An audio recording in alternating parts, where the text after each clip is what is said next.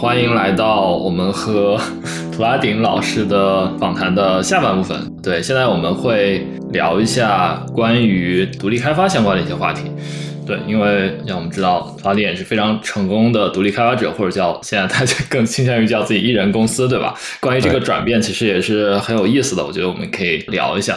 呃，但其实因为在过往，法丁也上过一些别的博客，像呃 Byte Talk 风言风语，也聊过一些就是他怎么开始独立开发的一些过程，所以我觉得我们这次可以聊一些近况，就比如说最近有什么样的变化呀，然后包括成立公司以及良渚文化村，对吧？我们都知道你在搞那个疯狂星期四，这个我觉得非常有意思，然后也想听你来聊一聊。我们要不从你就是开公司开始聊吧？你觉得？怎么样？呃，开公司开始聊吗？或者呃，你觉得从哪里开始聊比较好？嗯，也行吧，就是我都可以，我没有什么啊，对，反正就随意聊就行了。那我嗯，就是感觉可以从疫情三年这个一些变化开始啊。好的，好的，没问题。就是嗯，或者从我 上一份工作离开以后到现在开始就行了。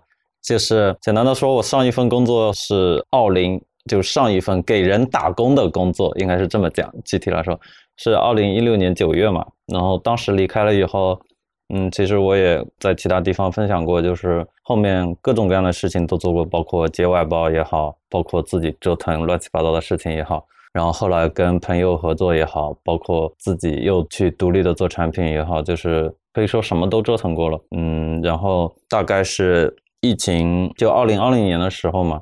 嗯，我虽然离开上一份工作就是好几年了，但是嗯，各种各样的原因，我的当时是社保之类的是挂在朋友的公司下的。然后后来我觉得老麻烦朋友也不好意思，就是我想着要不自己去注册一个公司吧。然后其实我在二零二零年就注册了杭州公司，就是我在杭州的公司。但是其实没有什么特别的呃业务展开，纯粹是给自己缴社保为准哦。但其实我后来有接过一个外包，就是走杭州公司这个名义去接的。当时就比较纯粹，就是觉得交社保啊什么的就用自己的公司来吧，以及如果有什么正式的项目，也通过公司的方式去走。然后前段时间是开始注册美国公司了。这里有什么样一个契机呢？我想，其实还是受周围的人的影响吧。一个很重要的原因就是，其实刚才 Like 九 M 也提到了，我们我在良渚文化村的本地的一个线下社群，什么疯狂星期四。然后我可以讲一下为什么会有这个的背景。这个的背景就是有一个疫情后解封的那种社交需求的背景，就是。我们无论是在国内还是在国外，大家应该都就是在经历了疫情三年以后，多多少少都是在那种封闭的环境下，就是经历了各种各样不太好的状况嘛，多多少少都会有嘛。严重的可能会分在家蛮久一两个月，就是不严重的也可能会有几天。反正总之，在这个大背景下，我觉得就是每个人的精神状况或多或少受到了影响。然后，其实作为独立个体或独立工作者，不一定是独立开发脑，在这个大背景下，我觉得是更容易受到这种冲击的影响的。我自己本人，其实，在二零二零年的时候，我觉得整体情况还好。然后，特别是二二年的时候，我自己的状态也不是很好，当时就是宅在家比较多，也很少出去办公，因为有一些管控措施嘛，让你就觉得外出是一件麻烦的事情，就是。就不愿意去外出办公了，然后很明显见人也见的少了，然后后来放开了以后，就到了今年放开了以后，就一直想着，就是内心种下了一颗种子，就是说现在没有任何阻止我去跟大家连接的这个因素了，所以我一定要多出去跟人接触接触，多跟大家聊聊什么的。但当时内心种下这颗种子以后。并没有说立刻有一个契机也好，还是各种各样的因素也好，就让我马上就行动起来了，或者说就有或者其他因素就让这件事情得到满足了。大概是今年五月份的时候，我住的那个地区就是杭州的良渚文化村，就是有一个商业综合体，啊，不叫商业综合体，嗯，我现在觉得我很难形容这个地方，就是玉鸟集嘛。它是一个开放式的一个官方的宣传，叫做文旅综合体。文化、旅游、什么商业，嗯，可能是撮合在一块的一个综合体吧。它，然后它很明显跟传统的一些商业体不一样的是，它是开放式的，不是一个封闭式的 shopping mall 这样的一个存在。然后因为跟大自然的结合又比较自然的。然后我们那个社区就一下子有了一个很棒的公共空间，可以这么说吧。然后一些互联网的，在网络上结识的人，我们就开始了一些自然而然的接触，比如大家约在就是那个玉鸟集的咖啡店，大家聊天也好，还是就是闲聊为主。嗯，哎，这个我想我好奇一下，就是我可能有几个问题，像我其实对杭州和良渚并不是特别了解，就是像良渚，它是杭州的一个区是吧？你刚才说，嗯，良渚的全称是余杭区良渚街道，它是一个区下面的街道，但是这个街道非常大，大到什么程度？呃，当然它是郊外，它很明显的一点，它郊外，比如它大概离西湖市中心这样。有四十分钟到一个小时的车程，公共交通或开车大概是这样。然后它是一个街道的概念。然后良渚文化村呢是属于这个街道的其中一块区域。它是它是一个其实是万科的一个房地产概念，但是不一样的是，嗯，大多数房地产项目都是小小的圈一块地造几栋房子这样。然后良渚文化村这个房地产概念呢，它真的很大，它有一万亩的山和地，是属于二十多年前一次性从政府那里拿来的地。然后它本来是一个本地的房地产商搞的，后来万科把它收购了以后，就万科就是把它接下来了。然后因为是一次性拿来的地嘛，所以房地产商他有足够的耐心可以慢慢去开发，因为土地的价格已经在二十年前拿到手的时候就定在那个很低的。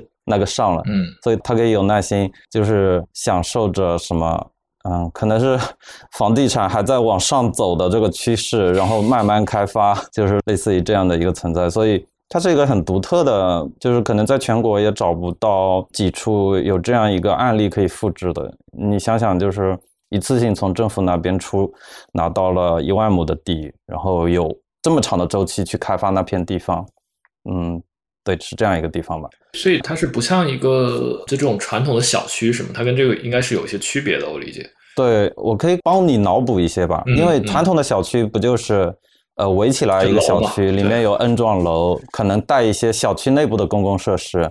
然后良渚文化村是 N 个小区，然后在这样一个地方。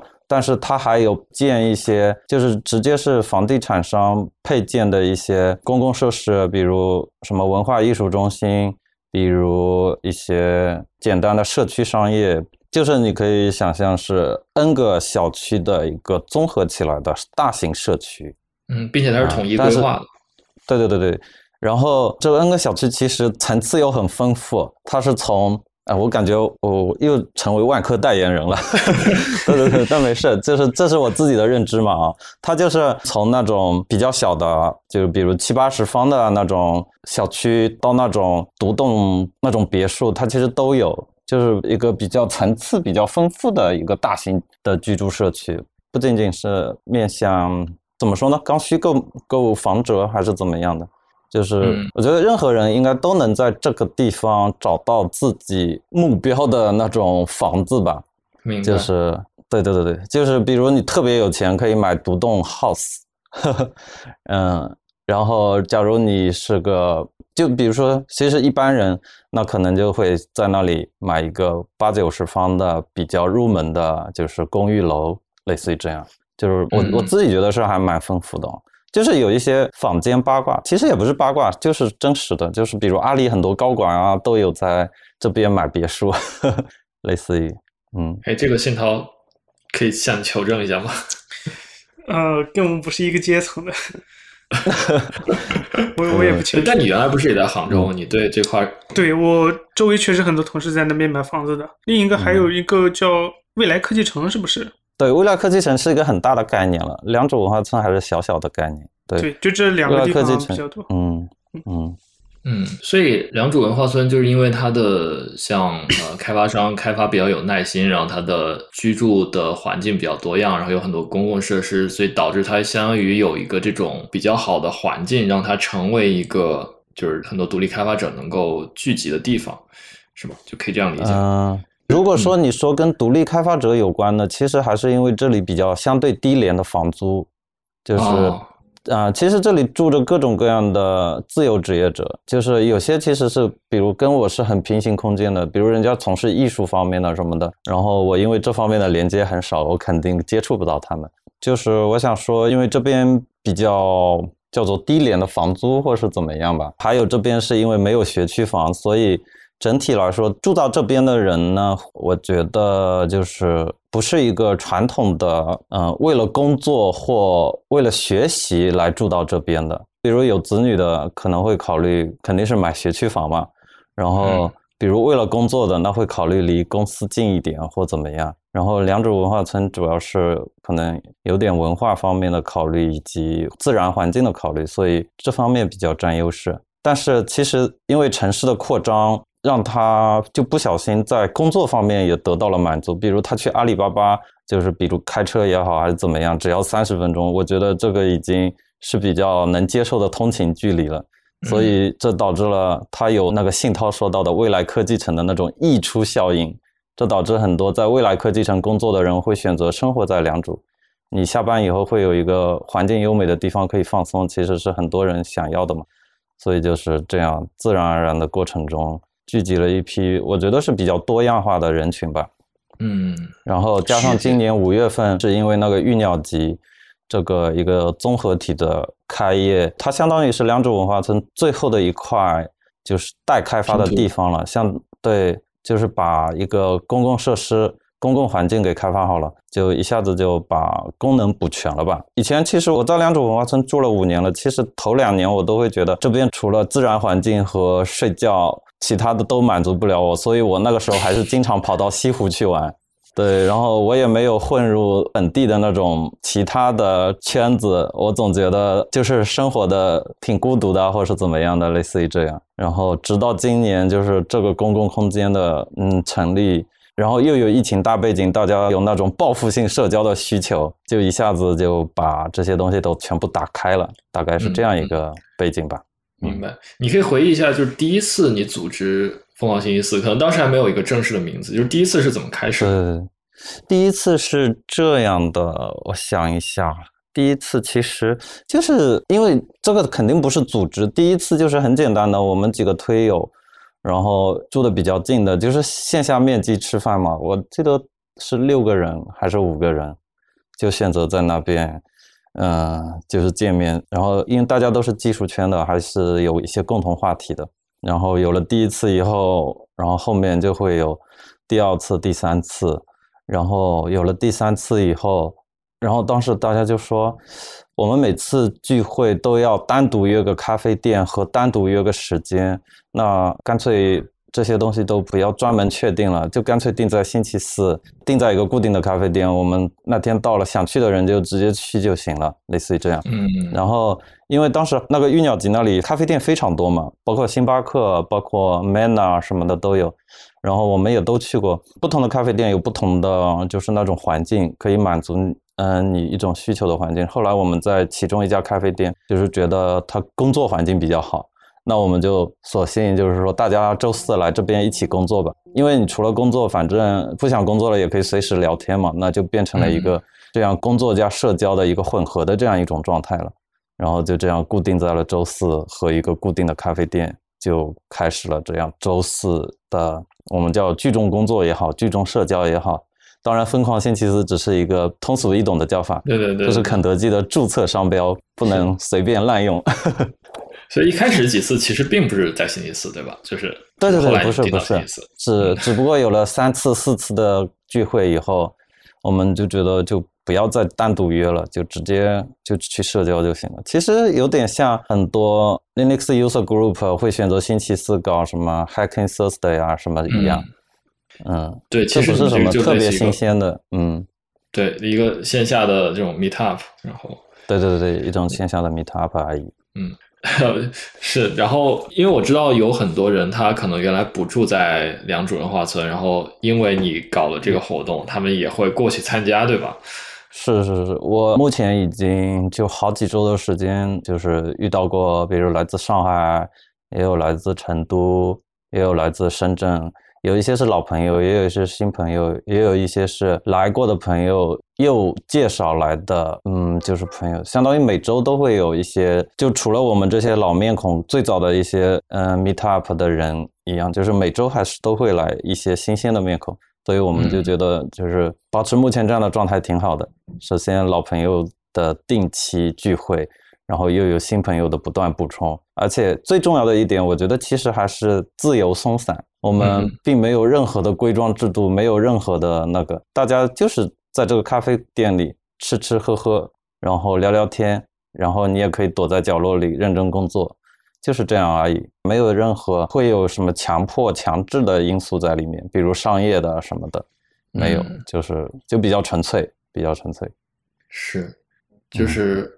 确实，我看你每次在推上分享，也是有一种呃感觉，就是氛围特别好嘛。然后大家去一起工作，交流一下想法，聊聊天什么的。是的，然后我还可以补充一个维度，就是说，嗯，因为大家也知道，这样是一个就是跟你日常工作的社交不一样的嘛，就是可能目的性不会特别强。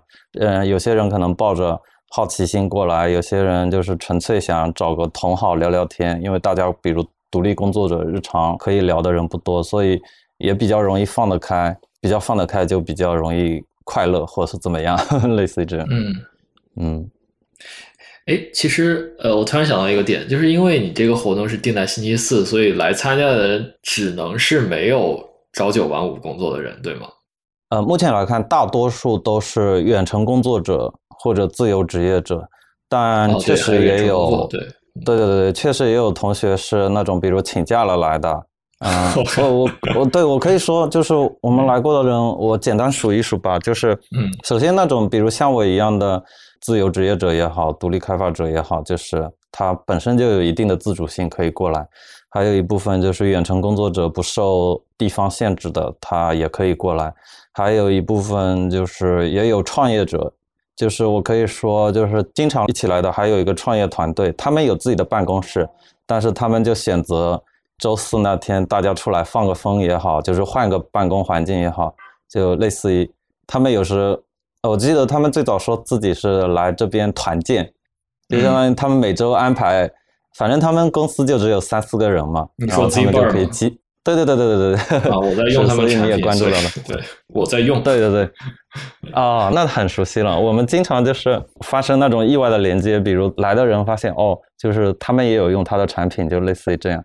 嗯嗯，反正就各种各样的人，还有一些就是创业者，他可能听到我们这边有个聚会，也愿意来看看都是什么样的人来玩。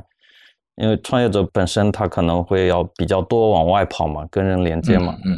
就是所以也会来。呃，其实也不能只说好的吧，就是还有一些是跟这个大环境有关的，然后失业者也会过来，就是被公司裁了的，或是没找到工作的大学毕业生啊，类似于也有一些了。对他们，他们也会寻求一下工作机会之类的吗？这种？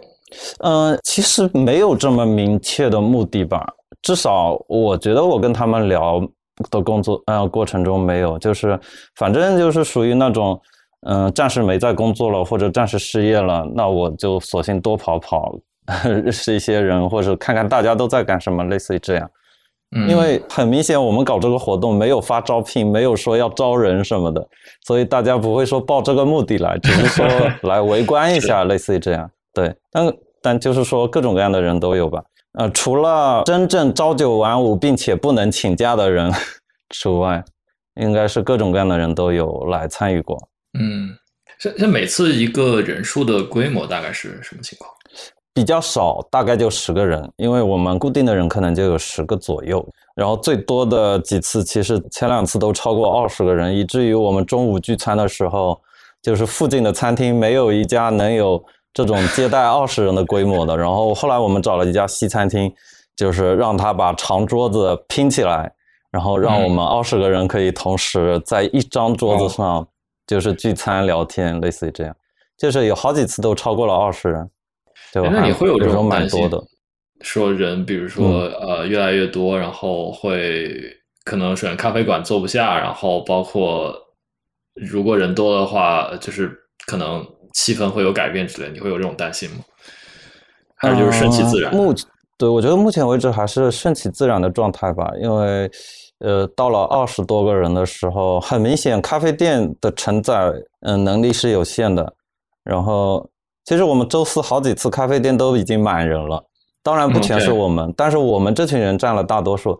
但好处是就是咖啡店的老板也跟我们熟了，然后他其实很乐于看到我们一群人，就是把咖啡店搞得热热闹闹的。对对对对对。所以，首先我们咖啡店是主场嘛，然后咖啡店挤不下了，就来的人啊，也不会说一定要留着之类的，大家会比如选择去其他咖啡店，因为玉鸟集还有很多其他咖啡店嘛啊，所以不一定就是，你可以理解成，其实我刚开始说了，我们本来就是很松散的这种关系嘛，有人可能选择站一会儿跟我们随便聊聊天，然后他就走了，有人会选择整天都坐在这里。有人会选择，可能几个人又去了另外一家咖啡店，就类似于这样的一种状态。嗯，并不是一定要强制或者说怎么样的一种状态。是，嗯，我觉得是，如果我还在国内，肯定会去线下凑个热闹的活动。对，对对对。其实，呃，哦，我刚刚还没补充，刚刚其实还有就是，比如因为疫情好几年没有回国的，然后一些朋友他，比如老家在杭州的。他难得回一次杭州，比如也会选择来这边围观一下，类似也有这样的人，也有在就是美国大公司工作，就是回来然后来跟我们就交流的人。对，以前新涛他们在杭州办那个 Python User Group，然后我当时在上海，然后还去过两次。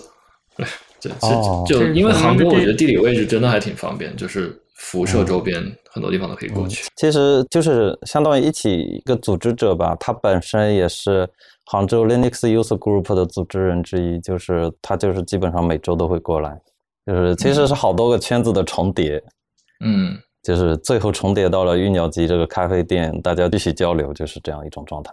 是，嗯，挺好，挺好。呃，像信涛和 Adam，你们有什么就是关于这个话题的问题吗？我这儿没有，只是很遗憾，北京离杭州太远了，不然就想去不断的体验一下。对，我这儿也 你你其实可以挑个周四过来，嗯，感觉可以有机会提前预约一下。嗯，北京这个氛围就不太是，嗯，北京以前有那个中关村创业一条街嘛，然后当时在一三一四年就是热火朝天，那个你去那种什么，各种咖啡店，然后我靠。就全都是满的，然后全都是创业者在那疯狂聊天。嗯，但是它不是像一个玉鸟集和良渚这种比较松散、比较我我理解为比较嗯闲适的的氛围。啊，可能是对对对。对，因为北京整个城市就还是太卷、太忙碌了。嗯，其实杭州也很卷，只是在良渚这块地方，感觉因为离大自然近了一些，你还有其他的活动可以搞。不只是在这边工作，所以相对来说还是会放松一下。比如经常有有参与者，比如我们中午要聚餐了，然后他说等我爬完山我就过来，类似于这种。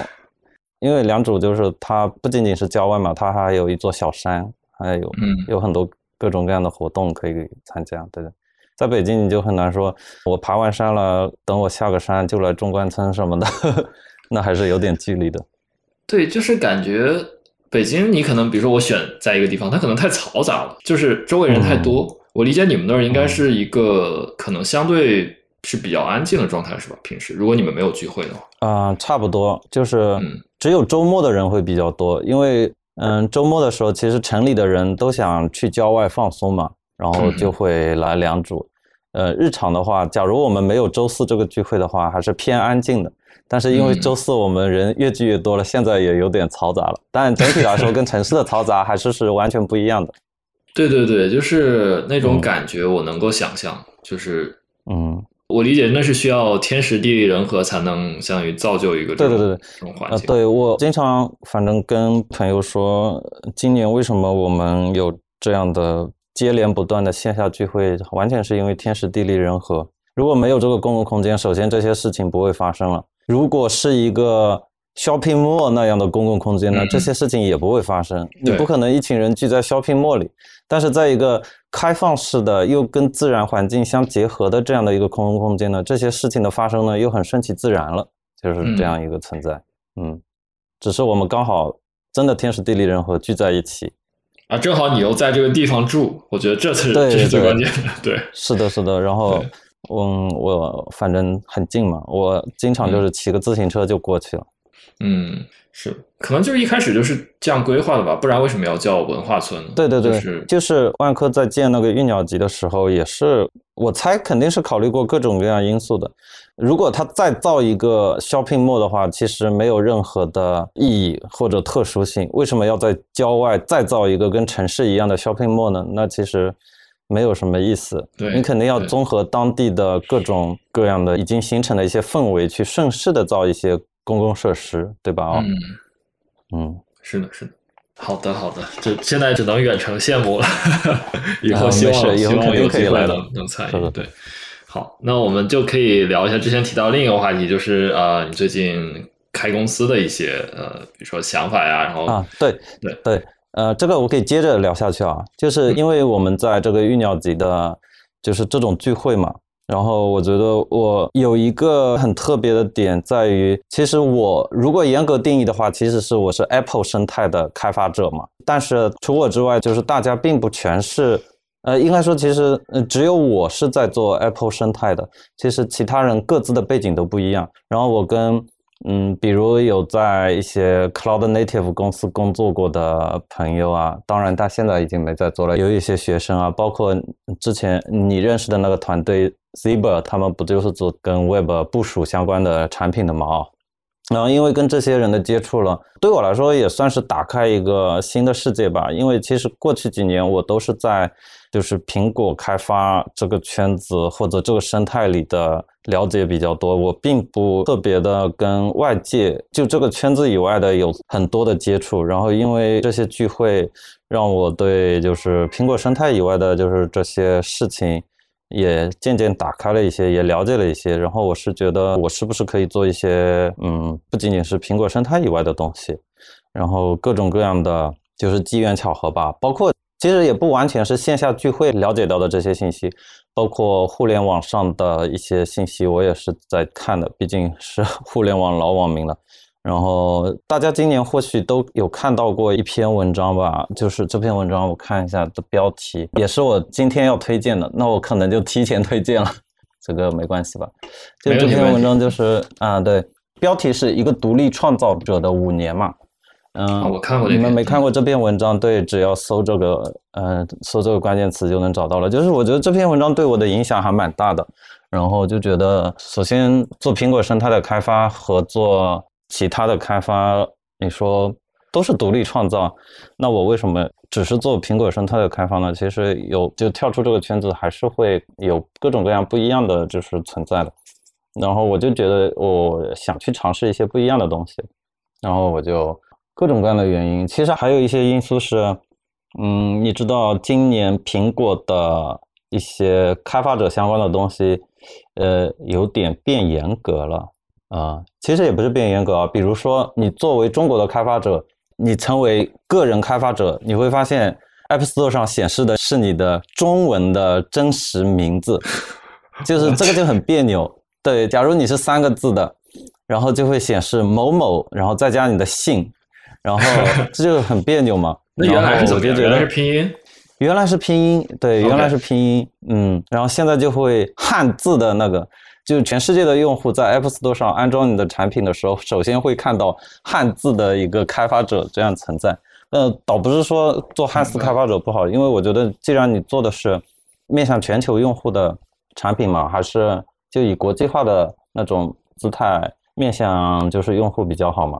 呃，当然，我自己本人没有被这个受到影响。我是因为注册的比较早，我一开始就是拼音的名字，但是我是觉得我做产品还是要更国际化一点，所以我后来其实是转到了杭州公司了。但是杭州公司那个名字呢又特别长，它不像一些就是美国公司一样，它可以只显示你的，比如 Apple 是 Inc 还是 Google LLC，类似于这样啊，就是很简洁。嗯，我是觉得那个杭州某某某某什么有限公司这个一长串的英文也有点长，所以我是觉得综合这些考虑，首先，我想尝试一些苹果生态以外的东西。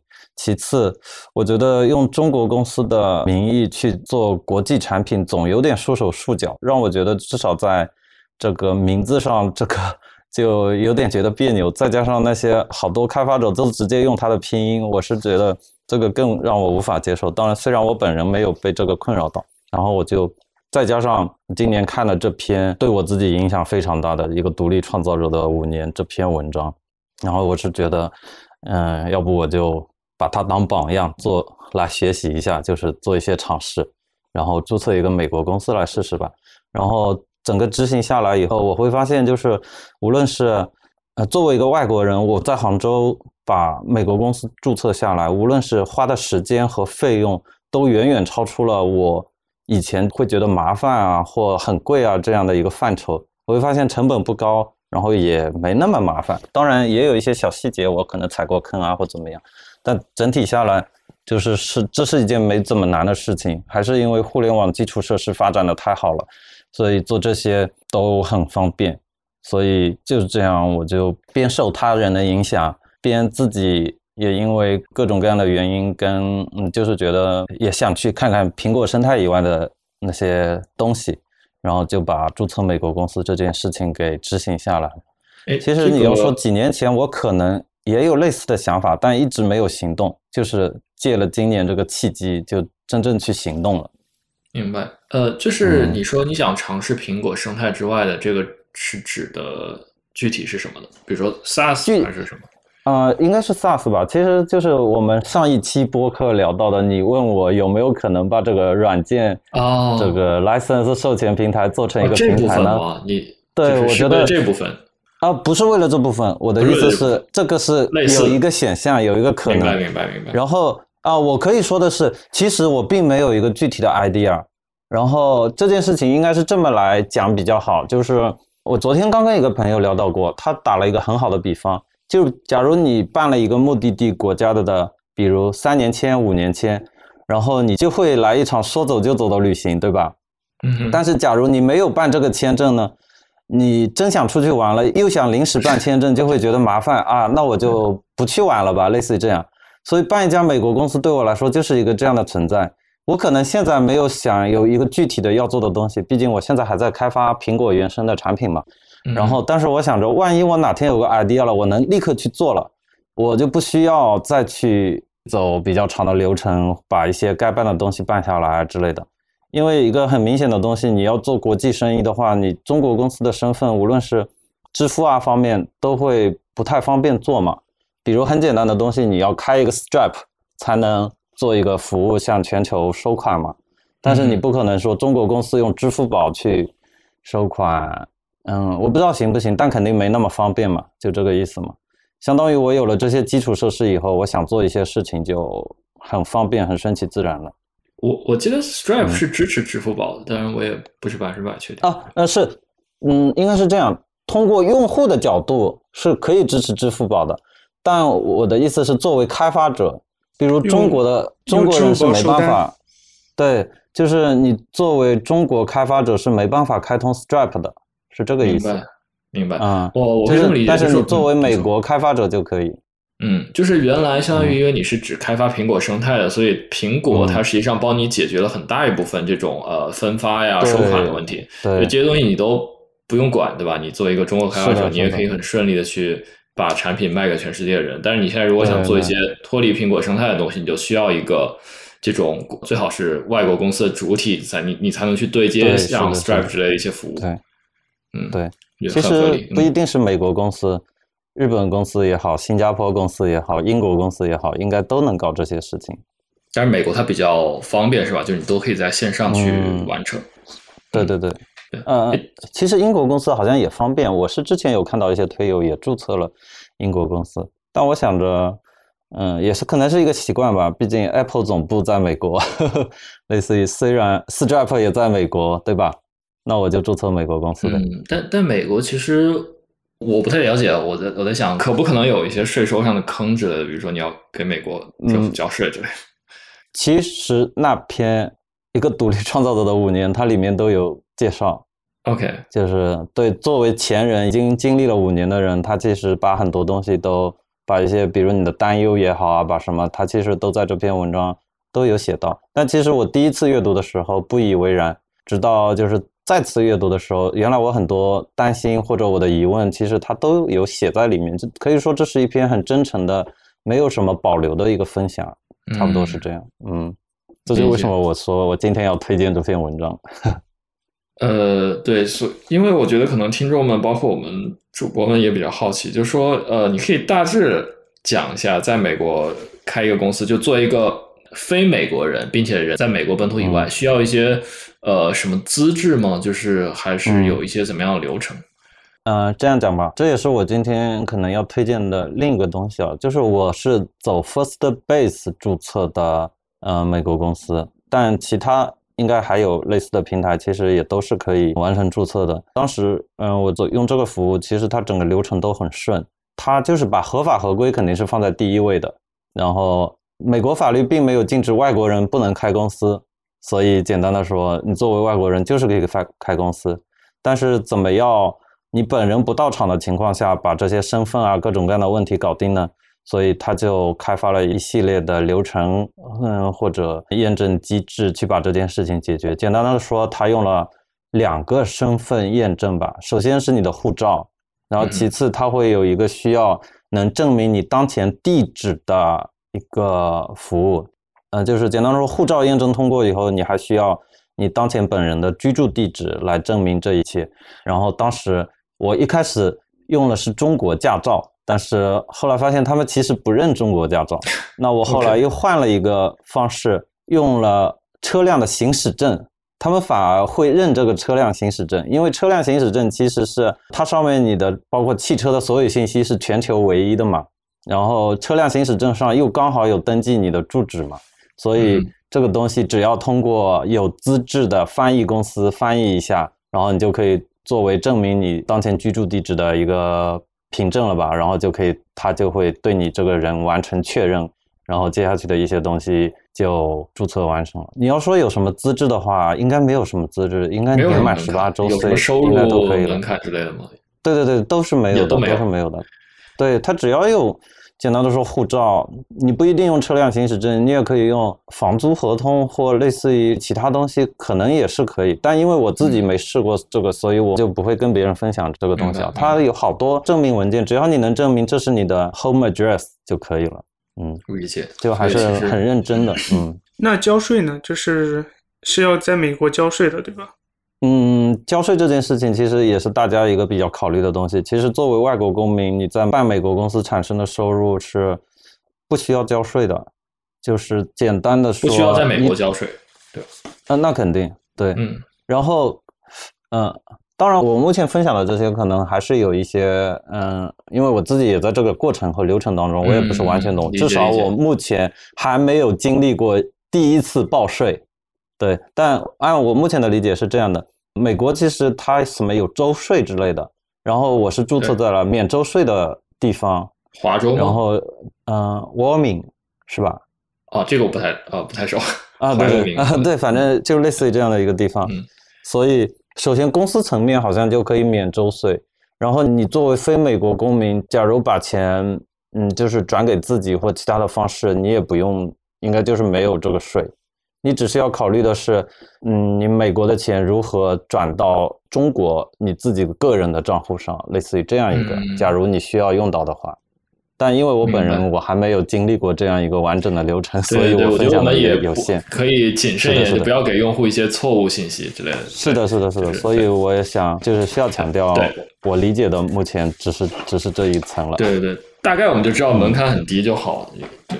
对对对对。就是我觉得这些东西不需要过度操心吧，嗯，交税什么的，你就合法合规的去做就行了，对吧？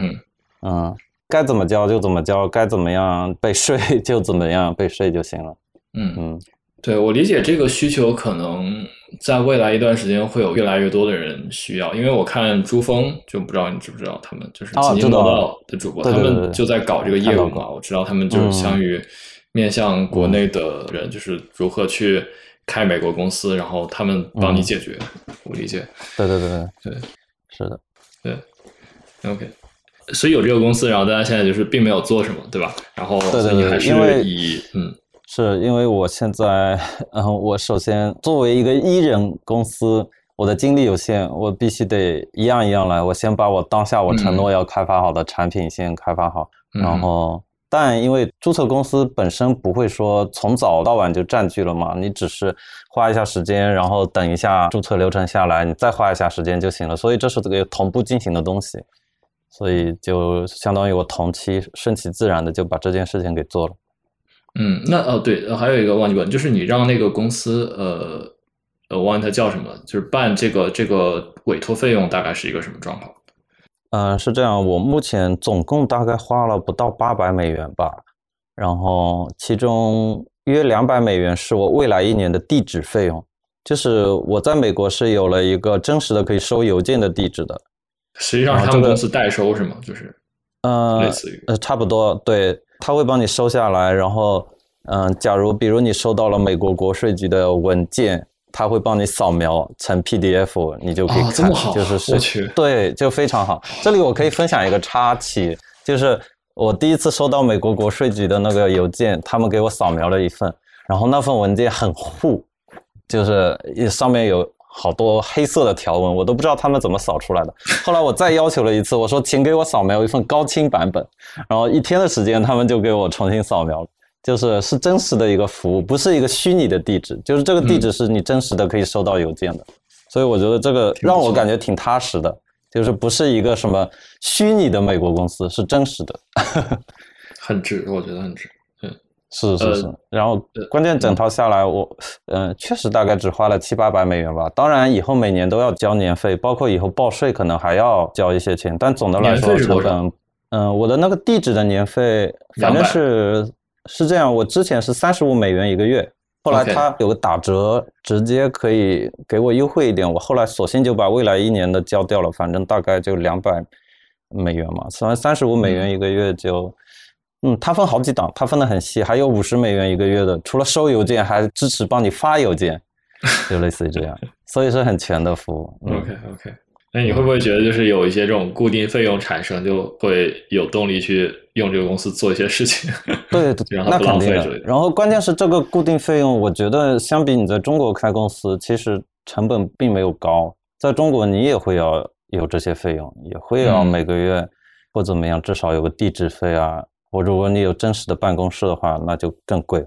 嗯，明白明白。对，如果成本太高的话，首先我就不可能会去注册了，因为作为一个 艺人公司，我的财力有限，不可能花钱花到这些无谓的这些一些支出上。总的来说，我觉得我的成本可以覆盖到，我就愿意去做，嗯哼，这个很重要。是我感觉 Adam 可以考虑一下，就是嗯，可以。就是你是真的在做或者做过 SaaS 的人。对对对，我觉得比起我这个只在苹果生态以及苹果把所有的事情都给你搞得服服帖帖的一个开发者来说，其实做过 Web 或做过 SaaS 产品的同学，其实是更适合开一个美国公司来做这件事的。嗯好的，呃，行，那我们下面聊一下微软对开发者的支持吧。我觉得，因为你最近好像拿到了一些微软的补贴，对吧？可以简单聊一，下。啊对，嗯，呃，微软的补贴是两万五千美元，应该是啊，这个我可以呃要详细的讲一下，就是其实我用的都是云服务的 credit，然后就相当于他这个钱给你，你只能用在它的云服务上，然后要在一年或两年的时间内用完。这个其实跟早些年我有印象，就是 Google Cloud Platform 当时有针对个人注册就直接给三百美元，就有点类似，因为大家应该或多或少听过或用过这些嘛。然后不同的是，假如你用公司主体去申请的话，能拿到更高的额度。然后我在注册完公司以后，我就用公司的身份首先向 Google 申请了，当时是给了我两千美元嘛。然后我但微软的这个，它为什么能给我两万五千美元？是因为他们是真的用了一个不一样的框架去做这些事情。就是我的理解是，Google 我只是找了就是 Google Cloud Platform，然后去申请这件事情。然后微软它是组织搞了一个专门面向 startup 做这种 credit，然后云服务 Azure 这个云服务的 credit 只是其中的一部分的这个存在，所以它各方面的无论是额度也好，还是提供不一样的各种各样的其他配套也好，微软的这个确实就是种类更多，然后额度也更大。但嗯，我可能是不了解 Google 那边有没有 startup 这种嗯专门面向 startup 的补贴。但目前我是微软这边看到了，怎么他在 YouTube 上还有专门的频道的，我觉得也可以作为我今天的一个推荐的内容吧，就是类似于这样，包括 OpenAI 的一些东西，也可以直接就微软把整个生态都打包了，就从云服务到 OpenAI 到它各种各样的其他的，比如 GitHub。呃，我在申请完那个微软的云服务的 credit 以后，我第二天又申请了 GitHub 的那个，他直接给我转成了 GitHub Enterprise。我去。然后未来一年的就是 Enterprise 的费用就直接不用付了。然后我一下子从一个月的 GitHub Action 大概是两千分钟，对吧？免费用户有两千分钟，一下子变到每个月五万分钟了，就是就是很夸张，他真的给的很大方。然后这一切就是只是你有了一个美国公司而已。嗯，当然，其实申请的过程还是你要有一些，就是你准备自己的材料，还是叫什么 statement，类似于诉说你的呃说明你的这种状态的。因为我是有一些已有产品可以直接搬出来，比如我说我做了什么产品，我未来要有一些云服务，然后我可能还会结合一些 AI 的功能去改进我的产品，类似于这些最基本的说明。所以我觉得已经有产品的就是开发者，嗯，去申请这个应该会更容易拿到，或者说额度会更高一点。假如你只是一个新的公司，什么都没有，只是一些你的计划的话，嗯，我没试过，但我觉得可能不一定能申请下来，就类似于这样啊。就他还是有一定门槛。当然，我还写了推荐人，就是包括我有微软的朋友，嗯，但其实没需要那种正式的推荐，我就写了他的邮箱而已。就是我 在我在 强推，当然我是经过他本人许可，我说我能在我申请微软 startup 这个的表单里写你的邮箱吗？应该只是写个邮箱，不会真的来怎么样。他说没问题啊，写吧。然后我就写进去了。我不知道这个因素会不会有影响，应该应该会有。对你最后有没有申请下来？对对对，反正就是各种各样的，就是我确实是有认真去准备，包 就是介绍我的公司的。已有的规模，然后未来的一些计划什么什么，然后就申请下来。就总的来说，微软的这套面向 startup 的服务很完善。对，是，我觉得微软，唉，我只能说他们战略太牛逼了。当时他们收购 GitHub 嘛，就是我一直对微软是微软收购 GitHub，而不是 Google 收购了，很耿耿于怀嘛。就我觉得微软收购 GitHub，那它就完全可以加上它的像啊 VS Code 啊 Visual Studio 这些已有，就完全可以建立一套。针对开发者或者小型公司的完整的流程，然后把这些东西打包，然后把像你们这类人绑在微软的生态里面，或者说绑在吧，这个有点难听，就是对呃，让你们 进入微软的生态，真的是很高明的一步棋吧，真的。嗯，就反正我自己也很惊讶，他居然能给我提供这么多就是额度和优惠吧。对，不过这个就已经把那个注册公司的费用赚回来了，对吧？啊，严格来说肯定能赚回来。对啊，你注册公司都花了不到一千美元，对吧？嗯。然后他直接就送你两万五美元的额度，这个还包括你自己可以开 OpenAI 的服务，类似于我没开过那个 OpenAI 哦，不知道具体要花多少钱，但肯定你可以自己开一个了。嗯，自己额度应该能 cover 就日常使用，就不需要再交。是的，是的，是的，就。这都是注册公司之前没有想过，但是注册了以后给我的惊喜。嗯，它是只能支持美国公司吗？还是说？嗯，我觉得好像不是，因为那个微软的那个 startup 的那个申请表单里，我看到了全世界的那些孵化器啊、投资机构啊，就是因为我属于那个 self funding，就是没有拿投资的那种嘛，所以我没有选。对对对，但是它其实有一个表单，有个下拉列表，是很长很长，让你选你目前是哪个投资机构啊，或者什么孵化器的，类似于选了这个以后的话，估计能拿到额度或者什么样更高，类似于，就他把这些做的太完善了，就是，对，所以应该不仅仅是面向美国公司的，但我不知道有没有中国公司的份，这个我没有仔细去研究，嗯，但美国公司肯定是有一些。独特的优势的，对吧？啊，因为总部优势吧，这叫做，嗯，嗯，理解理解。是的，是呃，其实，在公共公司开公司的人也可以试试看，说不定也有的。嗯啊，对对对，至少我觉得有个因素，我愿意就是等于说叫做什么曲线救国了。呃，我是因为知道了微软啊、Google 啊有这些补贴以后，后来我才发现，其实国内的阿里云啊这些也是有这些补贴的，但我其实以前没有去研究过。这样的话，我其实就愿意用杭州公司的名义去申请一些阿里云的那些创业补贴，因为我的产品肯定是面向全球化的嘛。但中国因为一些网络的关系，你得必须在中国也有个服务器，类似于这样嘛，所以也是要做起来的。所以这相当于对，嗯，不能叫曲线救国，就是类似于。其实国内也是有这样的东西的，只是额度可能没有微软那么大，对，但是都是值得所有的创业者就是去了解或申请一下，嗯嗯，如果新涛还在阿里云的话，可以 推荐，应该会很有用。内部推荐吗？内部内推直接啊，内部福利对，多少都有的，嗯嗯，OK，呃，我觉得这个也是一个挺有意思，就是。呃，很有用吧？对，很多人都会有用。对对对对，然后因为这就实打实的减少你的成本嘛。嗯哼，哎，那这样算下来，假如这些服务是真的是刚需，那会不会图拉顶你注册公司的钱，其实还没有申请到的补贴多？这么算下来，反而是赚的。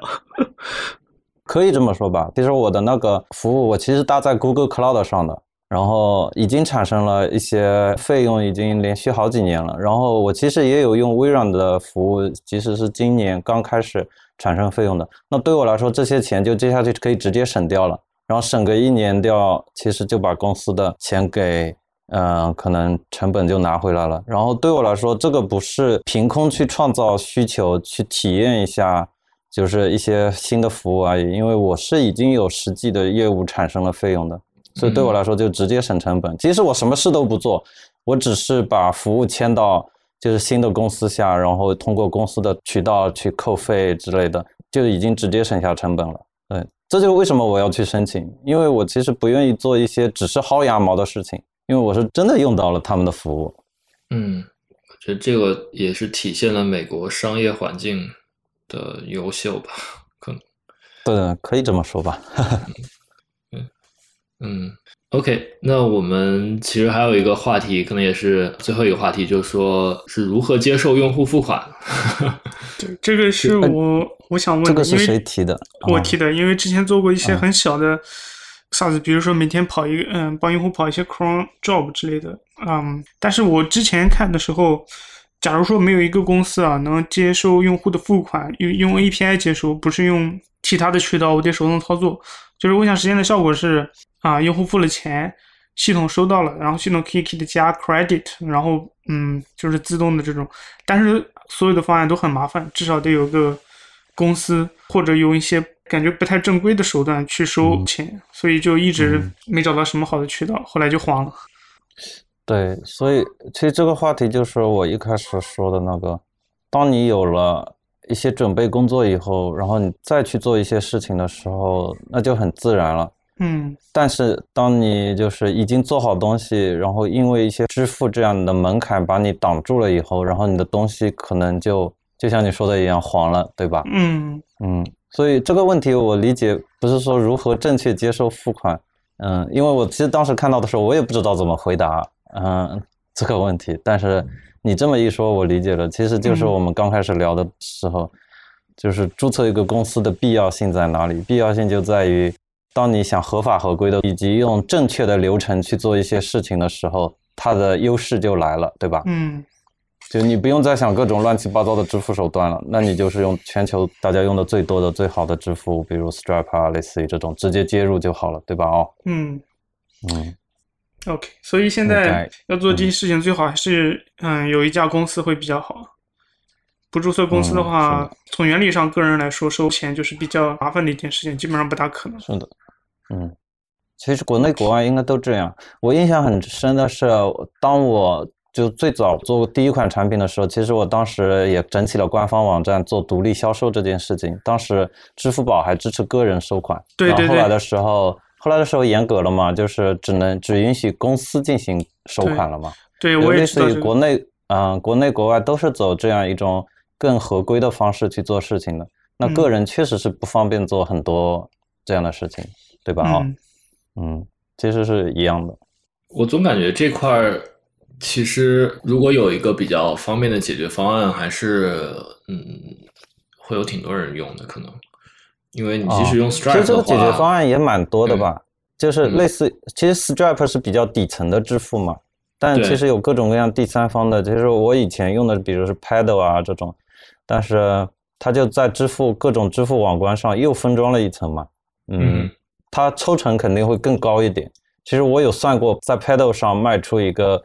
产品它比如也会抽成，比如百分之十多，甚至接近百分之十五，都类似于苹果的苹果税百分之十五了。因为苹果现在面向小公司是抽百分之十五嘛，其实不算高。嗯嗯，我有算过 Paddle 其实蛮高的，三但 Stripe 这种底层的就会更低一点嘛，类似于就是就你选择自己想要的那个就行了。其实那种分装的很好的面向个人的也是不少的。嗯，是。OK，对，但但我的意思就是中国中国开发者会不会有一些独特的困难之类的？我不知道。啊，中国开发者，你是说具体的问题是什么呢？面向全球收款？对，比如说中国开发者要用 Stripe 的话，他肯定会就有些门槛嘛。那肯定不行嘛。首先，Stripe 就不允许在中国这个地方开放嘛，对吧？对，嗯，就比如说有如如假设呃假设来说有一个公司，它就是已经就是 Stripe 这些流程它搞好了，然后你只要在这个公司这儿开一个账户，然后每个人就你有一个独立的，你可以通过这个公司去收款，然后就相当于 Stripe 这块你就可以完全去抽象掉，那是不是就会非常方便？哦。这样的平台应该也是有的吧？我理解就是最早 Adam 提的那个什么什么平台，是不是也是这样的一个存在？对的，它其实也是封装了这个 Stripe，对，叫 Lemon Squeeze。我发一下啊，对对对对对对，这个这个好像就是 嗯，这个就属于个人可以注册的，它甚至把 license 啊什么的也都搞定的一条龙服务的一个平台了。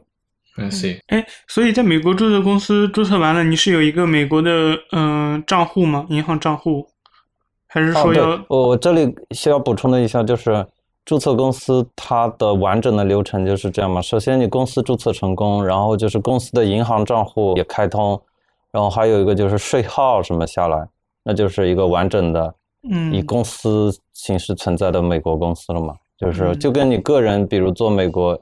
呃，在美国工作一样，你会有社保号 SSN 什么的，对吧？那你就是合法的美国纳税居民，类似于这样，是吧？嗯，呃，这个可能 Like 九 M 就更熟了，我就 不太懂。对，呃，纳税居民是。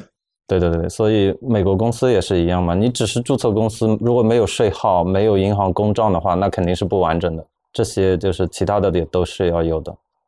嗯，是，对，我觉得这个其实。怎么说？就是可能一开始你做独立开发还不需要去涉及到这些，但是你的业务越做越大，然后公司越做越多，可能就会把这些流程规范化一下，就能省下你很多精力。我觉得这也是一个，就是向更成熟的阶段迈进的一步。给我感觉是这样。啊，我自己可以补充的一点，其实并不是越做越大，因为我觉得我还是很小。对，就是说有些东西，就是你想要更正规化的。运行，呃，去做一些事情，应该是这么讲吧。嗯嗯，其实，嗯，我现在在想，就是公司跟个人本质上也好像也没有特别大的区别，无非它比如也是对应银行账户，也是对应税号或社保号，对吧？然后无非就是确实是公司有些东西更可以，就是用合规的方式，确实是用公司的方式去做比较好。嗯嗯，理解。那毕竟，我这里可以补充一点的是，我注册的是 Single Member LLC，就是可能对应中国公司叫做个体工商户，我猜是这样。当然，这个是一个不严肃的对比啊，就是其实个体工商户在中国公司的语境下，其实就是个人的可以经商的版本嘛。嗯嗯嗯。还有我注册的美国公司，税收优惠是吧？就类似于，我理解。呃，也不完全是。嗯，对，嗯，因为我在中国注册的是标准公司，所以个体工商会 有哪些优势，其实我不太了解。嗯，行，好，那我们就是独立开发，差不多就聊这些话题，我觉得也有很多 很有用的经验，对。嗯，很感谢托拉丁来分享。那我们最后就是一个传统环节了，像呃，就是推荐一些呃，你最近在看、在用或者在玩的任何东西。像你之前也推荐了一些，对吧？可以，我们再总结一下。对。啊，对，那我就是把今天分享的一些推荐给汇总一下吧。首先就是我觉得就是影响我比较大的那篇文章，就是一个独立创造者的五年。嗯。然后其次就是我后面用它来注册美国公司的一个平台，它叫 First Base，只要搜 First Base 就能搜到它。对，First Base。我们之后都可以呃，我们之后都会把链接那个放在 Show Notes 里。对，对对对，嗯，倒不是它是唯一的一个可靠的渠道，其实 Stripe 它自己也有做类似的注册公司的服务，但目前因为我选择了这个，然后我觉得整体流程什么的还蛮顺的，然后那我就推荐这个，我肯定要推荐我自己。亲自使用过的东西嘛，对吧？嗯嗯。然后，其实已经推荐了两个了啊。你可以，你可以继续推荐，没有问题。嗯。哎，但我有点想不起来还要推荐什么了。哦，没关系，没关系。啊，那可能就差不多这个吧，也切合今天的主题。嗯，那推推荐一下《疯狂星期四》哦。啊，这个 这个倒也不用，因为包括我自己的产品啊之类的，我也觉得也没必要推荐了，反正。就我只期望自己能顺利发布出来就行了。嗯嗯，对，因为我总不能推荐一个还没发布的产品。呃，对，Mark Mark Mark 那个我们都很期待，因为就是像我希望我能，所以我希望我能做出点不一样的。啊，倒不是为了不一样而不一样，就是说能用自己的想法和理念，就是嗯倾注到一款产品上吧。嗯。我也很期待，因为我现在用的那个 Pocket 跟那个 Pocket 好久不更新了，而且很慢，很卡，每次打开。啊，那我觉得我应该能直接替代 Pocket 的。对，等着我正式发布吧。我我最近的那个 Read It Later 的 App 非常苦恼，没有一个好用的感觉。好的，好的，你可以给我直接提你的需求，我至少会记录下来，好好研究一下。嗯。对对，我有个感受，最后也可以分享一下。就我也用了很多软件服务下来，我真的感觉越小，甚至是一个人的团队做的产品，它更新的反而越及时。就是，嗯，包括什么用户反馈这些，他也会更重视。而大公司往往就是你提了，可能也等于没提，他们不会很重视。这个还，我觉得这种差别还挺明显的。对，可能因为。嗯，这种 app 你可以直接找到开发者，然后告诉他你的想法、你的建议。大公司都都找不到一个反馈的渠道，有的时候。这这个可能也因人而异啊。但我觉得大多数 build in public 的，嗯，就是开发者应该肯定是愿意，就是吸纳用户的建议也好、反馈也好，基本上这个态度肯定是会一脉相承的。他不可能既 build in public 又从来不听取用户的建议，对吧？对对对。对，这个肯定是一个吻合的，嗯，所以在公司里面确实很难说达到这样的一种状态，因为毕竟公司要更多的考虑团队啊、营收啊等等等等。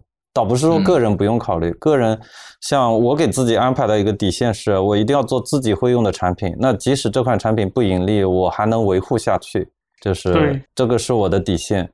那假如我做一款我自己都不会用的产品，那我肯定也是跟大公司一样会放弃它的。啊，这个想法和我，所以我我也很是类似的想法。对，嗯嗯，就是所以我给自己后面定的一个基准，就是说我做一款产品，首先要自己会去用，就是嗯，这样也能走得更更远吧，可以这么讲。嗯，是。好，那我觉得我们今天呃，包括上一期聊的都是对聊一些很有意思的话题，然后呃，希望也能带给听众们一些呃启发，然后或者是了解一些呃不一样的东西。呃，好，那我们最后就再次感谢图拉丁来做客不舍者说，呃，对，真的非常感谢你来给我们分享这些东西。好，那我们最后就再给听众打个招呼，我们就结束这期。好，那各位听众，我们就下期再见，大家拜拜。拜拜，拜拜，拜拜，拜。